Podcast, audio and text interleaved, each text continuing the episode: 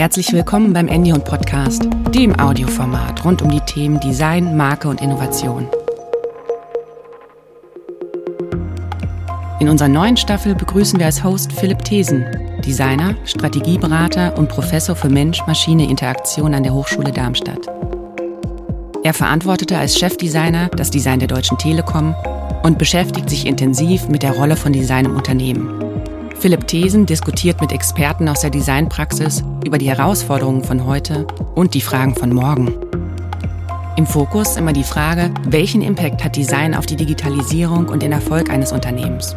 Und was braucht es, um Design im Unternehmen konsequent zu führen? Ein Format des German Design Council, dem Think Tank für designorientierte Wirtschaft. Herzlich willkommen zur neuen Folge des Endion Podcast. Ich begrüße euch zu Folge Nummer 18 und unser Thema ist heute Design for Future Realities. Meine Gesprächspartnerin ist Laila Keramat und Leila ist Experience Designerin und war Executive Creative Director von Frog. Sie hat auf Unternehmensseite gearbeitet und ist heute Partnerin bei Profit. Dort ist sie am Standort Berlin für den Bereich Experience und Innovation verantwortlich. Und Leila hat in den vergangenen 25 Jahren international viele Produkte, Dienstleistungen und Ökosysteme entwickelt – und dabei als Designerin fundamentale Umwälzungen der Wirtschaft erlebt. Wir sprechen heute über die Experience Economy, den Aufstieg von Service Design und die Veränderung der Rolle von Design. Hallo Leila, herzlich willkommen zu unserem heutigen Gespräch. Danke, Philipp. Äh, freut mich sehr, dass wir unser Gespräch einem Publikum jetzt äh, streuen können, die auch teilnehmen können aus, an, an Gesprächen, interessanten Austausch, den wir sowieso schon haben. Ja, es ist super, dass du heute gekommen bist. Du bist viel rumgekommen in der Designwelt, in allen möglichen Kontexten. Vielleicht zum Einstieg, wie hat sich die Welt für dich in den vergangenen Jahren verändert und wie hat sich auch die Rolle von Design verändert?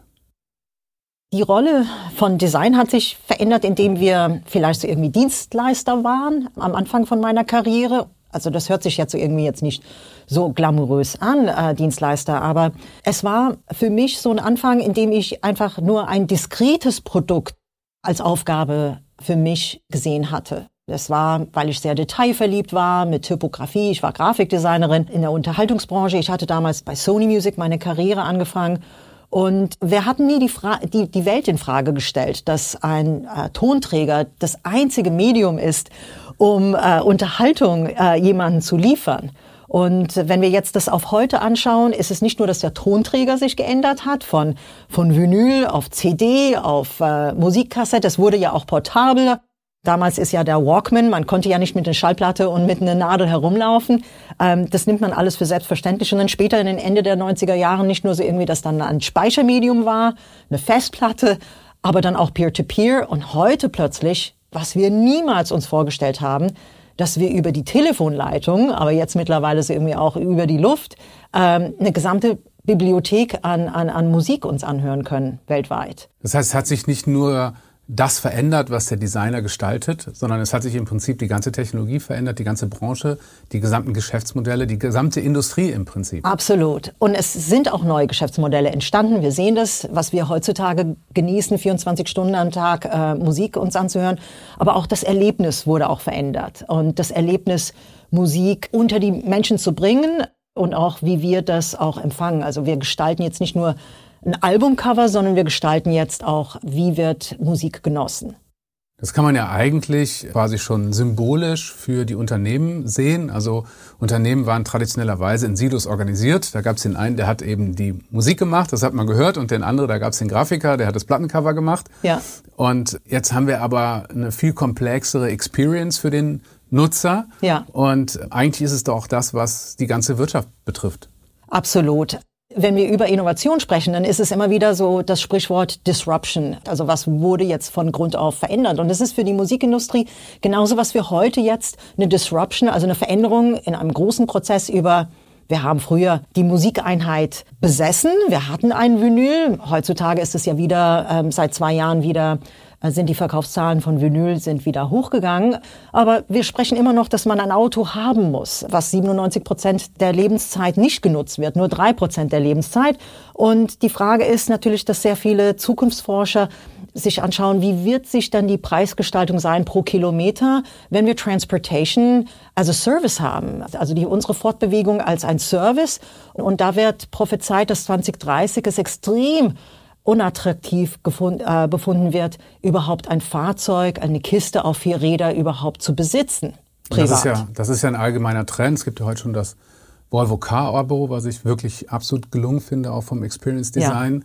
Ja. Und sag mal, dieses Servicizing, dass eben Unternehmen weniger Produkte und Artefakte produzieren, sondern eben Dienstleistungen mit neuen Erlösmodellen, ist ja ein absoluter Megatrend seit vielen Jahrzehnten, ja. der im Design eine, sagen wir mal, im Prinzip völlig neue Disziplin, des Service Design, hervorgebracht hat. Ja, dass ähm, diese ganze Share Economy, die dann natürlich auch sehr viel Tragweite bekommen hat, dadurch, dass wir jetzt alle mit unseren eigenen Computern herumlaufen. Diese Glasscheibe, die wir aus unseren Handtaschen, Hosentaschen rausziehen und auch ein, ein extra Zimmer, Gästezimmer bei dir zu Hause vielleicht so irgendwie vorfinden.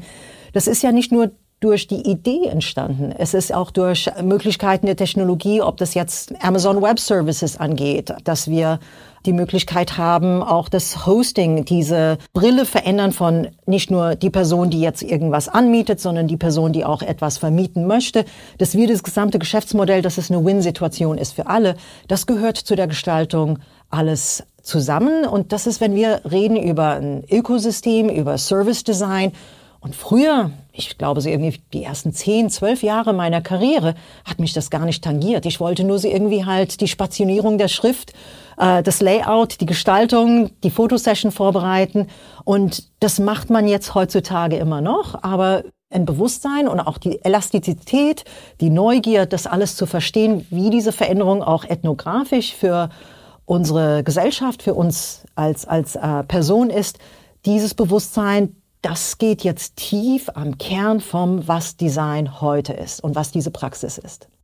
Das heißt, du würdest sagen, das Design hat sich entfernt vom Design von Artefakten hin zu dem Design von digitalen Diensten, Services ja. und eben zum Design von Innovationen und äh, Business-Ökosystemen. Genau. Und wie sitzt dieses im Leben von einem Menschen? Wie genießen Personen das, wenn sie etwas konsumieren wollen oder etwas benutzen wollen für kurze Zeit? Absolut. Du bist heute Partnerin bei Profit, ja. einer internationalen Beratungsfirma und verantwortest den Bereich Experience Innovation am Standort Berlin. Ja. Was kannst du uns über deine Arbeit erzählen? Seit 30 Jahren hat sich die Grundsteine von Profit über Markenstrategie, äh, Marketing and Sales, Organisation und Kultur, drei Plattformsäulen erbaut und wir sind jetzt gerade dabei in EMEA, X and I nennen wir das, kurz gesagt, also Experience and Innovation aufzubauen und das bedeutet, dass wir gerade an verschiedenen Standorten in Berlin, München, Hamburg, äh, London und in Zürich gerade am Aufbau sind von unserem Team und eine kritische Masse jetzt haben und immer wieder einen wahnsinnigen Spaß daran haben. Und das setzen wir als Thema Nummer eins, Spaß daran zu haben, seine Neugier auszuüben und mit unseren Auftraggebern gemeinsam Probleme zu lösen und Herausforderungen, die die Zukunft schon bereits ihre Schatten vorauswirft, also äh, heranzugehen. Und ähm, ja, beispielsweise arbeiten wir im Augenblick mit einer globalen Unternehmen in der Zahnmedizin, Dentsply Zerona,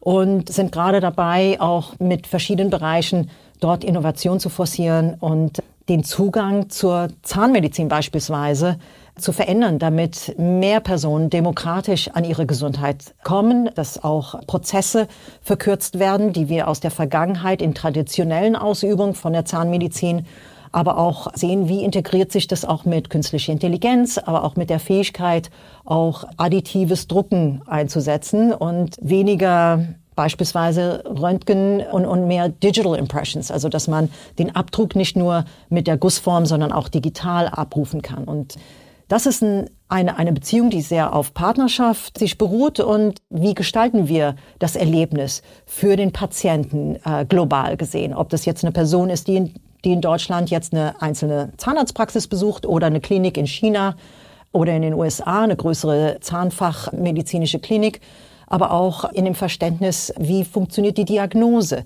Wie wird das Erlebnis äh, weniger eine Black Box sein, sondern ein transparenter Vorgang, in dem ich teilnehmen kann an meine Gesundheit und auch die ästhetischen Faktoren von meiner von, meinem, von meinen Zähnen.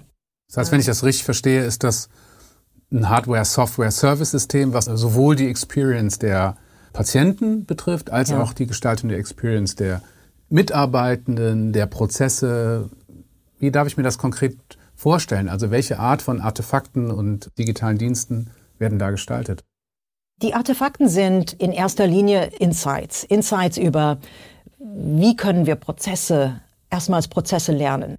Wir sind ja keine Experten in Zahnmedizin und unsere Arbeit besteht darin, zusammenzuarbeiten mit Studenten, die jetzt Zahnmedizin studieren beispielsweise, äh, mit Zahnmedizinern, die frustriert sind an bestimmten Geräten oder vielleicht auch diese Interviews über Geräte, die eingekauft worden sind, aber vielleicht irgendwie vom Staffing, also vom Personal von einer Klinik nicht eingesetzt worden sind. Wie kann man besser diese Produkte man sagt immer User Adoption in, in, im Englischen. Das heißt so irgendwie, wie können wir diese Erlebnisse besser gestalten, damit Personen Spaß daran haben, ihre Tools im Beruf genauso gut wie in unserer Freizeit auch einzusetzen und, und, und sich damit zu befassen. Es sollte Spaß machen, jedem, wenn er morgens aufsteht, motiviert, seine Anwendungen, die Prozesse logisch abzubilden und auch dass man auch ein Verständnis hat, in was für ein Ökosystem das sonst abgebildet ist. Das ist ein interessantes Phänomen. Das gibt es ja in vielen Branchen, dass im Prinzip die Erwartungen der Nutzer sehr stark aus dem privaten Kontext kommen und dann im beruflichen eben oder in den beruflichen bestimmen. Ja. Ich kann mich erinnern, äh, ich habe im Studium mal eine Mensch-Maschine-Schnittstelle für eine Gabelstaplerkabine gemacht. Das Briefing war, die Benutzer unserer Produkte lesen 15 Autozeitschriften pro Woche und setzen sich dann jeden Morgen um 6 Uhr an Geräte, die so aussehen, als hätte es diese Zeitschriften nie gegeben.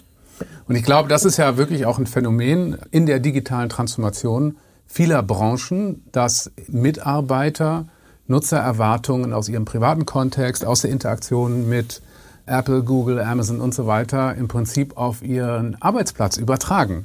Deshalb ist natürlich das auch eine Möglichkeit zur Differenzierung. Daran werden, werden unsere Arbeiten auch gemessen. Es sollte so einfach sein, so logisch sein, wie auch diese Anwendungen, die wir in, in, in unserer Freizeit und unserem Privatleben auch benutzen. Wenn, wenn es schwierig ist, dann ist natürlich so irgendwie der Litmus-Test ist daran, dass Personen die Anwendung löschen von ihrem iPhone und, äh, und sagen so irgendwie, ich benutze diese Hotelbuchung nicht mehr oder diese Flugbuchung nicht mehr, ich benutze eine andere Plattform. Und daran lebt oder stirbt jede Anwendung. Natürlich ist es so irgendwie im Enterprise-Bereich, also im, im, im beruflichen Bereich, ist da natürlich so irgendwie durch die Implementation und die Investition ist es nicht so leicht gesagt, wie, äh, wie wir da vielleicht so irgendwie eine Anwendung von unserem iPhone. Aber es wird daran gemessen und es wird nicht nur daran gemessen, sondern die äh, Anforderung ist, dass man Personen es leicht macht, Spaß daran zu haben. Vor einigen Jahren hatten wir eine Anfrage bekommen, eine Anwendung zu gestalten für global für Kriminalpolizisten. Man hatte uns irgendwie dann unter NDAs äh, diese Bildschirme gezeigt und ich habe die Hände über meinen Kopf geworfen. Das waren Bildschirme wie Windows 96 und ich habe gesagt in, in dem Gespräch, ich kann mir nicht vorstellen, dass irgendjemand, der bei der Kripo da sitzt, einen Spaß hat, durch diese Informationsbäume ja. eine Bewegung aufzunehmen, die datenkritisch ist, einen Kriminalfall aufzulösen. Und ich wurde dann total entgeist angeschaut und sagt, es soll ja niemandem Spaß machen. Und ich habe gedacht, ganz im Gegenteil, wenn es jemand Spaß macht, durch Informationen durchzublättern, dann umso mehr ist man dann motiviert, eine bestimmte Information abzurufen. Das wird zu wenig als Prinzipie äh, erkannt, äh, egal in welchem Bereich.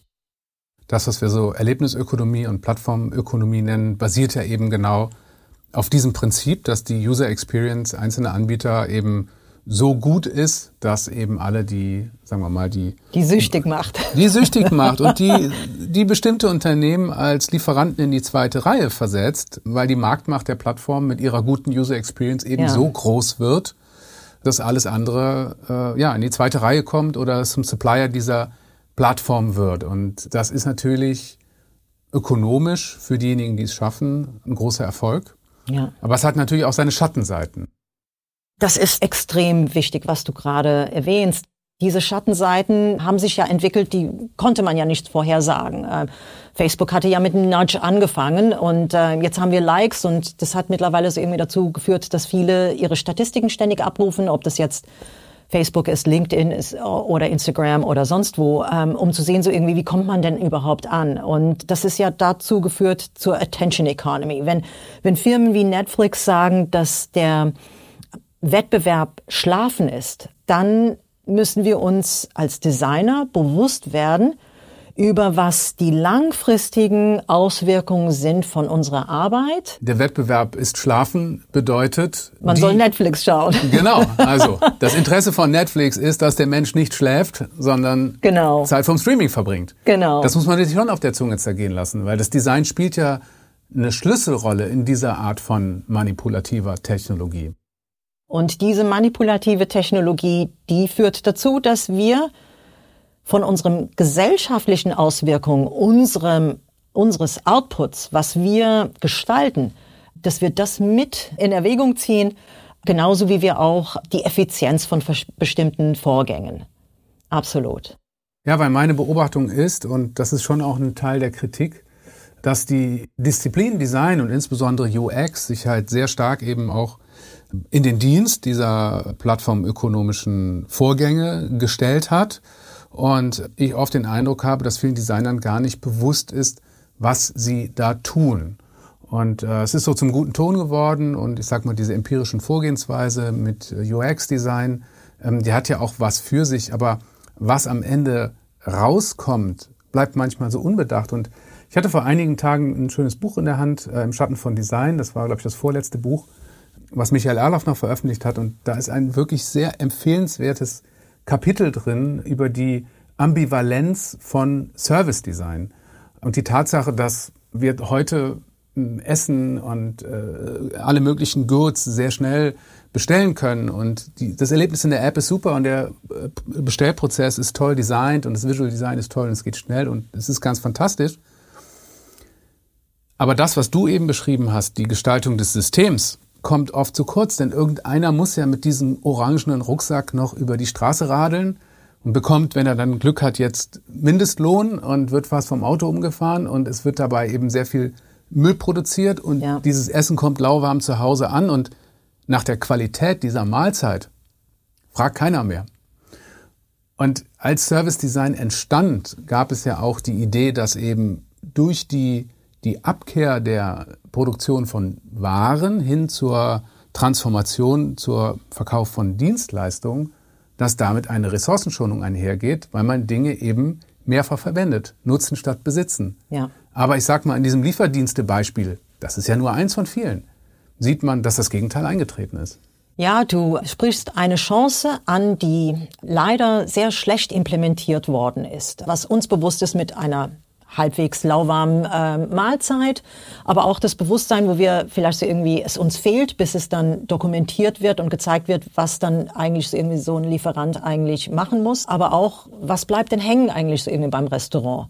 Wenn wir uns schauen, was Service Design ist, müssen wir einen Schritt zurückgehen und beobachten und, und, und, und analysieren, in wessen Dienst gestalten wir denn eigentlich? Gestalten wir für das Produkt oder gestalten wir für ein, ein Pfad, in dem wir Daten ansammeln wollen?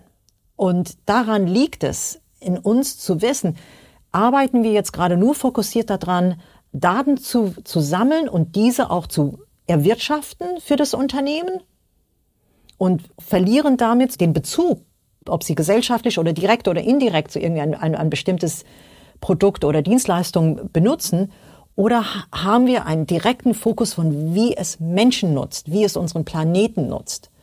Aber das ist ja, das ist ja die Vielschichtigkeit der Aufgabenstellung. Ne? Ja. Auf der einen Seite gibt es jemanden, der Hunger hat und möglicherweise keine voll ausgestattete Küche oder keine Lust oder keine Zeit. Ja. Es gibt jemanden, der Essen macht, was sich leicht konsumieren lässt und der daran verdienen möchte, weil es sein Beruf ist. Aber es gibt ja die anderen Ansprüche. Ne? Es gibt das Thema Ressourcen, Umwelt und so. Ich habe aber trotzdem manchmal den Eindruck, dass insbesondere junge Designer das gar nicht wissen, dass es halt insbesondere in diesen UX-Disziplinen jenseits der konkreten Aufgabenstellung eben auch andere Stakeholder zu bedienen gibt. Ja. Und das ist ein bisschen ein, ähm, eine verlorene Perspektive ist. Ja, ich bin selber in einem Krieg in meinem Kopf selber. Also irgendwie, was, was für einen Anspruch sollten wir überhaupt von jungen Designern stellen und was sollen sie von sich selber stellen? Ich habe vielleicht so irgendwie die ersten zehn Jahre von meinem eigenen Dasein als, als Grafikdesigner keinen Bezug gehabt zu irgendwie richtig verstehen, wie die Musikindustrie getickt hat und was das alles hieß und warum man irgendwie damals dies, die, die, das Plattenlabel äh, Epic oder, oder Columbia, also unter der Dachmarke von Sony Music, ähm, als den Satan bezeichnet hatte. Ich wusste, ich habe das nicht verstanden und ich habe damals so irgendwie immer wieder gesehen, so irgendwie wie wir Künstler ein Roster damals hatten von so irgendwie 30 Künstler davon haben, vielleicht so irgendwie zwei waren hitverdächtig und waren in den Radios und ich habe irgendwie keinen Bezug gehabt über diese Investition. Was bedeutet das? Und, und letztendlich, wenn so irgendwie auch ein Auftraggeber zu uns kommt, es ist eine Investition in ihre Zukunft. Und ich glaube, dieses Bewusstsein ist manchmal sehr, sehr oft eigentlich uns uns in unseren jungen Jahren nicht bewusst, dass es eine Investition ist in die Zukunft, genauso wie wir jetzt heutzutage vielleicht so in eine bestimmte Aktie investieren. Und es das heißt, dass ein Auftraggeber am Ende von sechs oder zwölf oder drei, drei Monaten in einer Situation sein möchte, das besser ist, als die Beziehung angefangen hatte. Es ist zu komplex. Wir wollen zuerst mal verstehen, wie betreibe ich dann irgendwie ein, ein qualitativen Interview? Wie baue ich vielleicht einen Prototypen? Wie verstehe ich die Experience Strategy? Unser Beruf ist extrem komplex gewesen. Die Aufnahme an Universitäten, als ich so irgendwie ähm, fertig war mit, mit, mit der Highschool und mich damals bei Parsons School of Design in New York bewerben, da musste man Selbstporträt zeichnen. man musste irgendwie dann zeigen, wie ein äh, Restaurant oder ein Franchise auszusehen ist und so weiter als Logo und, äh, und irgendwelche andere Artefakten als Marke. Und plups war man so irgendwie in der Design-Universität aufgenommen. Heutzutage, wenn ich irgendwie schaue, wie sehr viele Absolventen ihr Portfolio zeigen, bin ich wie weggeblasen, wenn ich sehe, so irgendwelche Komplexitäten sie da haben. Aber ist das reif genug, um in einer C-Suite beratend zu sein und den Steuerungsmechanismus mit der Projektion von, wenn Sie das als Dienstleistung oder Produkt für Ihr Publikum, für Ihre Nutzer erstellen, dann ermöglichen sich diese Wege. Das ist sehr, sehr schwierig für uns zu verstehen in unseren jungen Jahren und das geht auch nicht weg. Deswegen ist auch heutzutage so stark betont, dass wir multidisziplinär arbeiten. Und du hattest mich am Anfang unseres Gesprächs gefragt, was hat sich für einen Designer äh, verändert? Ich habe damals mit anderen Artdirektoren, von denen ich gelernt habe, wie man am, am Zeichenbrett arbeitet, ich habe im Atelier gearbeitet, abgedichtet von Produktmanagement, von äh, ähm, Vertrieb und so weiter. Heutzutage wäre es fatal, wenn man Designer nur in einem Designraum stellt, sondern sie integriert, multidisziplinär arbeitet, damit ein Verständnis hat für den Entwickler und was die Voraussetzungen sind für, für das Frontend oder fürs Backend, aber auch mit, mit, mit Strategen, damit wir die Lösung und, und auch ein Verständnis haben für den Nutzer. Das heißt, das, was wir eigentlich von jungen Designern heute erwarten, ist absolut multidimensional in seinen Ansprüchen. Ja. Und vielleicht kann es auch nicht alles in einer Designausbildung vermittelt werden. Absolut. du hast ja selber mir eben noch erzählt, du warst letztes Jahr am MIT. Ähm, du hast stets in lebenslanges Lernen investiert. Was sind da deine Erfahrungen? Ich mache es mir sehr, sehr unbequem. Ich habe es mir immer sehr unbequem gemacht. Wenn wir jetzt irgendwie heutzutage darüber reden, über Safe Spaces zu erstellen, ich schaue immer wieder, was ich nicht geschafft habe, was für Bücher ich noch lesen muss und was es noch draußen gibt.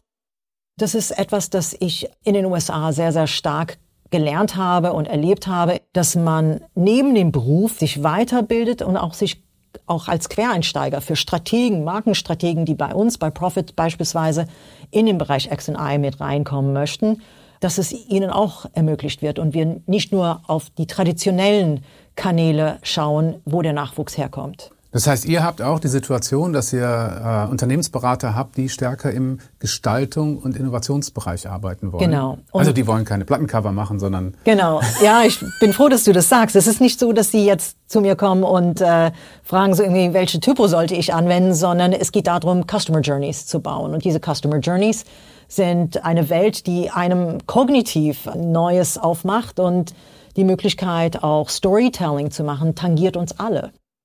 Das heißt, du bist jetzt mit dem Bereich Experience and Innovation in der Beratung unterwegs, wo jetzt äh, tradierte Berater kommen und sagen, äh, ich möchte mehr Zeit in Gestaltung verbringen. Genau, in, in, in die Zukunft zu gestalten. Jetzt nicht um, um, um Screens zu gestalten, dafür haben wir Produktdesigner. Die Anfrage ist jetzt mir noch nicht begegnet, dass jemand jetzt Produktdesigner werden möchte.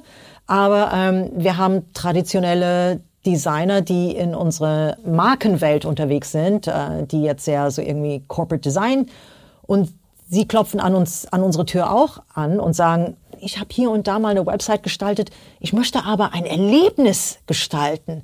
Und wie kann ich von dem Sprungbrett Webdesigner zu einer Welt, die sich jetzt so irgendwie plötzlich aufmacht, mit ein Erlebnis zu gestalten. Also über bestehende Kundenbeziehungen kommt jetzt vom Brand Design, Positioning, Strategy Consulting Kommt ihr jetzt zu Experience Innovation oder? Ja, also die Säulen, die natürlich existieren, die sind sehr, sehr offen. Und wir haben dort die Möglichkeit, gerade an dem Punkt zu setzen, wenn es Veränderungen in den Unternehmen gibt.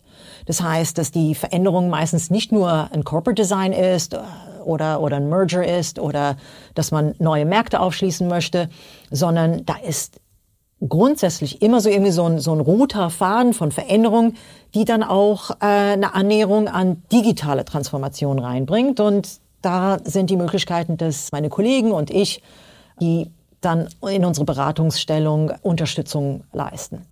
Sehr, sehr oft ist es so, dass neue Geschäftsmodelle dadurch entstehen. Da gibt es Möglichkeiten, sie irgendwie einfach Effizienzen reinzubringen im Unternehmen. Aber es gibt Möglichkeiten, einfach neue Produkte und Dienstleistungen zu erforschen. Mhm. Also ich erlebe das bei mir in der Beratung ja auch, dass insbesondere so dieser Dreiklang Strategie, Positionierung, dann neue Geschäftsmodelle, Kundenerlebnis und organisatorische Transformation auch in diesem Dreiklang bearbeitet werden muss, ja. weil es sozusagen singulär kaum die Wirkung entfalten kann, die notwendig ist die Authenticity von einer Marke ist ja, wie wir es erleben. Wir ja. sind ja jetzt nicht mehr, also ich habe früher so irgendwie vielleicht von dem Trichter getrunken von der Außenwerbung äh, und man hat dann so irgendwie ähm, dort die Impulse bekommen, eine bestimmte Marke zu benutzen. Und heutzutage geht es über Erlebnisse. Ja, das ist eine große Veränderung. Ne? Man hat ja sehr lange quasi Branding äh, betrieben, unabhängig vom Produkterlebnis und das Produkterlebnis wurde im Unternehmen bei F&E hergestellt und ja, die Marke genau. woanders. und mit eigentlich dem, der Durchdringung der digitalen Technologien im Alltag der Menschen ist auf einmal eben auch Produkterleben und Experience von Service oder Systemen möglich. Ne? Und ja. dadurch kommt ja die, die Differenzierung, die dann oftmals nicht zur Markenpositionierung passt. Genau. Und F&E war dann meistens nur durch Technologie bespielt. Das war der Impuls, aber nicht, wie das Verhalten von Menschen sich verändert. Was natürlich so irgendwie die, für uns diese Welt aufmacht, für ethnografisch sich einen Blick zu verschaffen in, wie verändert sich die Welt.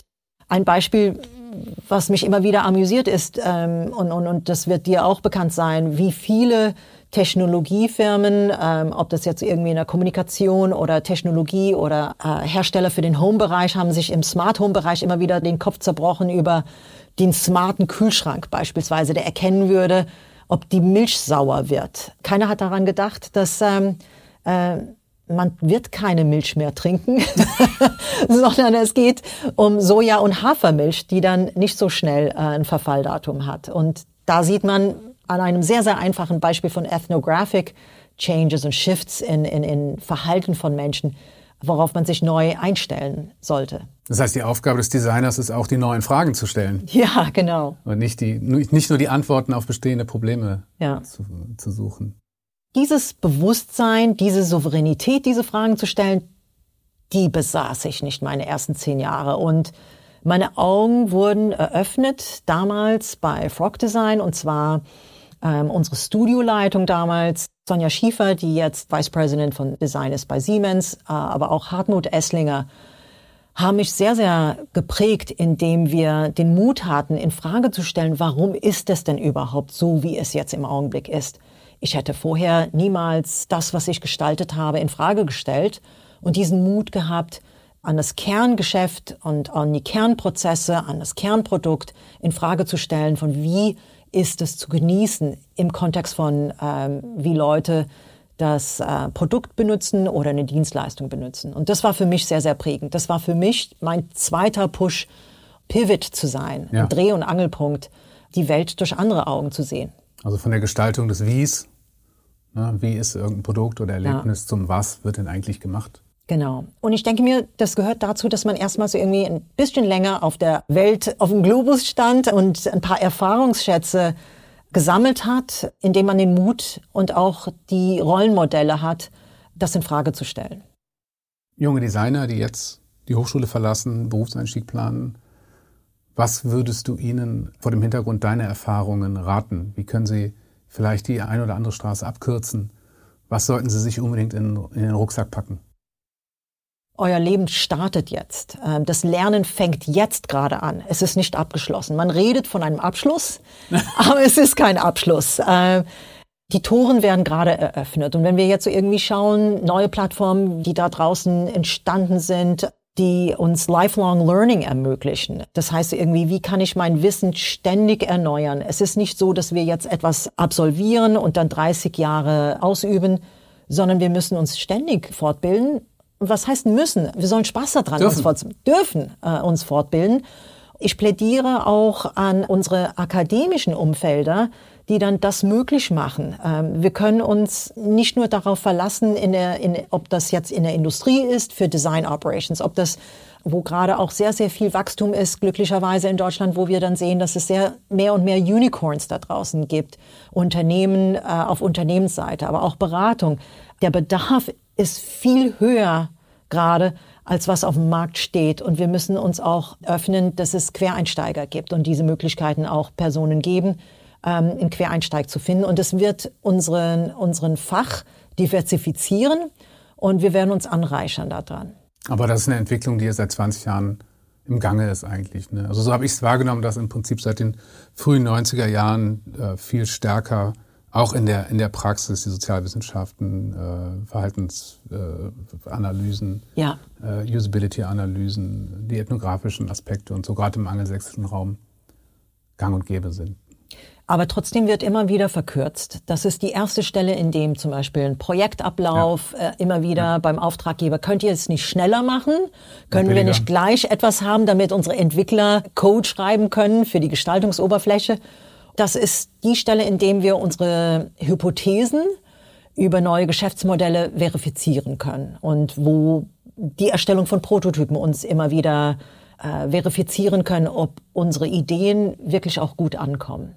Aber das ist ja eigentlich ein Schicksal, das die Disziplin des Designs in Gänze hat. Ja. Dass die Designer halt diesen One Sprint Ahead brauchen ja. und erstmal darüber nachdenken äh, und eben oft noch erst dann, wenn jemand programmieren will, wenn die Ingenieure entwickeln wollen, wenn es konkret wird, hier läuft was vom Band, das braucht eine Form. erst in dem Moment gibt es quasi operativen Bedarf. Ja. Aber ähm, umso früher die Designer im Vorlauf anfangen können zu arbeiten, umso besser ist das Ergebnis, umso nachhaltiger ja. ist es und umso, umso wirtschaftlicher ist es ja auch. Und deshalb glaube ich, ist es so wichtig, dass die Designer auch immer wieder klar machen, dass sie diesen Raum zum strukturierten Vordenken also wirklich Design als Kulturtechnik. Ja. Desired Futures, und das war ja hier heute auch unser Thema, Future Realities. Das muss ja jemand vordenken. Das braucht Zeit, Raum und es braucht auch Budget. Ja, absolut. Und wir sind unsere eigenen Anwälte. Also wir müssen, äh, wir müssen uns darum kümmern, dass wir ähm, den Case dafür erstellen und äh, auch den Freiraum, weil unsere Auftraggeber haben wahrscheinlich diesen Prozess noch nie gemacht und ich sage immer wieder, wir sind wie Therapeuten, wir sind Designtherapeuten für unsere Auftraggeber. Und es ist das erste Mal, dass sie meistens äh, diesen Prozess durchgehen. Äh, ob da jetzt irgendwie man reinkommt und man hat einen, äh, einen weißen Leinwand, das ist niemals der Fall. Äh, meistens ist natürlich heutzutage auch diese Transformation, wie du gesagt hast, Digitalisierung begann schon vor 20 Jahren. Heute geht es darum, dass wir Systeme zusammenbringen. Und das ist die Stelle, in dem wir den Case und auch die Möglichkeit der Zukunft, eine optimistische Möglichkeit und auch, dass wir die Herausforderungen, die wir alle begegnen, ob wir gesellschaftlich oder im Unternehmen haben, dass wir es auch unser eigenen machen. Dazu vielleicht eine abschließende Frage. Was ist für dich die Top-Herausforderung der Zukunft, bei der das Design vielleicht den größten Impact machen kann? Ich bin immer wieder erstaunt, wie ich unlearnen muss, wie ich umlernen muss, wie ich ähm, das, was ich, was sich geprägt hat in meinen eigenen Kopf, dass es neue Möglichkeiten gibt, weil sich irgendetwas in dem Umfeld verändert hat. Und ich glaube, das ist, das ist dieses Unlearning, the great unlearning. The great unlearning. Toller Schlusssatz. Leila, herzlichen Dank, dass du da warst. Ich habe das Gespräch sehr genossen. Ich auch, danke. Wir sind am Ende der Sendung und ähm, das war der Endion Podcast mit der Folge Nummer 18. Zu Gast war Leila Keramat, Experience Designerin und Partnerin bei Profit in Berlin. Mein Name ist Philipp Thesen und ich bedanke mich fürs Zuhören. Wenn ihr Fragen habt oder Kommentare zu dieser Folge, dann schreibt uns gerne unter podcast.endion.de.